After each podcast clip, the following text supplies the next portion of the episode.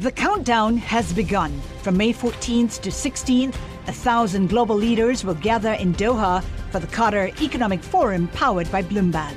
Join heads of state, influential ministers, and leading CEOs to make new connections, gain unique insights, and uncover valuable opportunities in one of the world's most rapidly rising regions. Request your invite for this exclusive event at QatarEconomicForum.com. Le entregamos todo lo que necesita saber para comenzar el día. Esto es Bloomberg Daybreak para los que escuchan en América Latina y el resto del mundo. Buenos días y bienvenidos a Bloomberg Daybreak América Latina. Es jueves 19 de octubre de 2023. Soy Eduardo Thompson y estas son las noticias que marcan la jornada. El mercado está atento a la baja en los bonos del Tesoro de Estados Unidos. La tasa del bono a 10 años superó el 4,96% y se acerca a su mayor nivel desde 2007 a la espera de datos sobre desempleo y un discurso de Jerome Powell. Las acciones europeas y los futuros en Wall Street caen. Las acciones de Netflix suben tras informar la mayor alza en suscriptores en varios años, mientras que Tesla cae luego que registrara resultados menores a lo previsto. Veamos lo que pasa en Medio Oriente. El presidente de Estados Unidos, Joe Biden, dijo que hasta 20 camiones cargados de ayuda humanitaria podrán ingresar a Gaza a través de Egipto. Israel dijo que aceptará la ayuda siempre que no termine en manos de Hamas. Biden también señaló que pediría al Congreso un apoyo sin precedentes para Israel. El primer ministro del Reino Unido, Rishi Sunak, se dirige a ese país y se reunirá con Benjamin Netanyahu e Isaac Herzog. Inversionistas chinos vendieron 21.200 millones de dólares en bonos y acciones estadounidenses en agosto. Es la mayor cantidad en cuatro años. Esto alimenta especulación de que China busca aumentar sus reservas para defender el valor del yuan. Pasando a América Latina, tras cuatro años Estados Unidos suspendió las sanciones a la producción venezolana de petróleo, gas y oro y levantó algunas restricciones al comercio de bonos. Esto ocurre luego que el gobierno de Nicolás Maduro comenzó conversaciones con algunos miembros de la oposición. Analistas prevén que la producción petrolera venezolana podría aumentar un 25%. En México, la empresa estadounidense Vulcan Materials ha solicitado la intervención de la administración Biden por un conflicto que tiene con el gobierno local. Vulcan dice que la administración de Andrés Manuel López Obrador amenazó con confiscar un terreno de 2.400 hectáreas al sur de Playa del Carmen si no acepta una oferta de compra inadecuada de 360 millones de dólares. Hablemos ahora del agua. Dos de los efectos más visibles del cambio climático han sido las sequías en algunas regiones y en otras las inundaciones. La escasez de agua también ha obligado a muchos países a asegurar el vital elemento de otros países o regiones. Es un mercado que ha crecido con fuerza. Pero ese mercado palidece en comparación con otra forma invisible en que el agua se mueve alrededor del mundo. Laura Miñán es periodista de Bloomberg Green y acá nos cuenta del poco conocido mercado virtual del agua.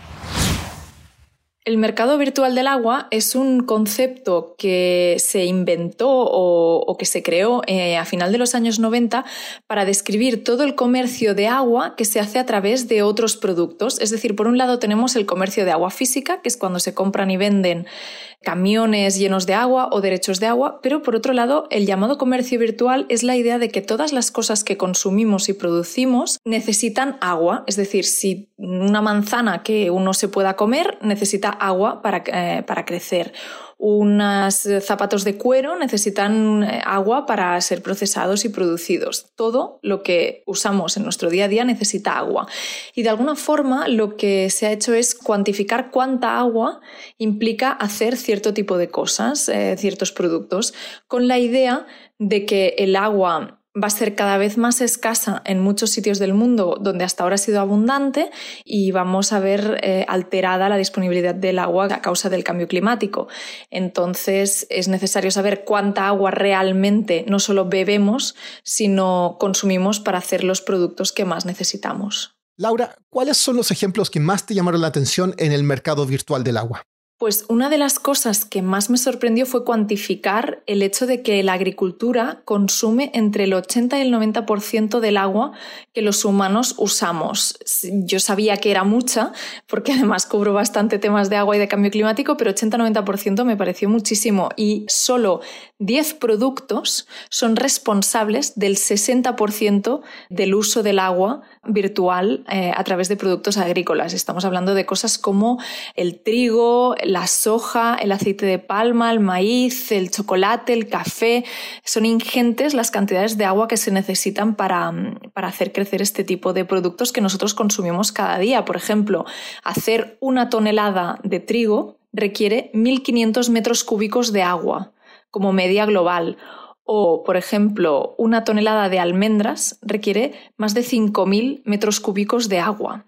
¿Y hay iniciativas de conservación de agua a partir de la investigación del mercado virtual?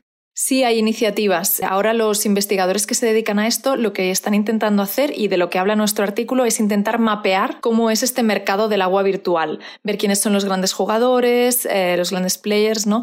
quiénes eh, están exportando más, importando más y ahora que se está empezando a tener este mapa más, eh, más claro, lo que se están buscando es hacer eficiencias. Y de hecho hay investigadores en Estados Unidos que ya han estudiado y han determinado que el comercio virtual del agua lleva eficiencias, es decir, ahorro total en el uso del agua, porque al final uno, si sabe que puede comprar, por ejemplo, almendras de un sitio donde no es necesaria tanta agua, por lo tanto los costes son más bajos, quizás no las hará crecer en su propio territorio, sino que preferirá pues, comprarlas en otro lado. Estos investigadores han concluido que estas eficiencias en el comercio virtual del agua llevaría al ahorro o al no consumo de un total de el equivalente a 6 billones con B de eh, metros cúbicos de agua hasta final del siglo y esto sería equivalente a 2.000 millones de piscinas olímpicas. Podrá encontrar el link a la nota completa de Laura en la descripción de este episodio. Y para terminar, YouTube estaría trabajando en una herramienta de inteligencia artificial que facilita la grabación utilizando las voces de músicos famosos. Estaría en conversación con las compañías de música para obtener derechos legales. ¿Podré algún día grabar este podcast con la voz de Julio Iglesias? Eso es todo por hoy. Soy Eduardo Thompson. Gracias por escucharnos. Para conocer todas las noticias que necesita para comenzar el día, revise Daybreak en la app Bloomberg Professional, donde puede personalizar las noticias que desee recibir. También puede suscribirse a la versión solo audio en Spotify, Apple Podcasts o la plataforma de su preferencia. Eso es todo por hoy. Escuche de lunes a viernes Bloomberg Daybreak.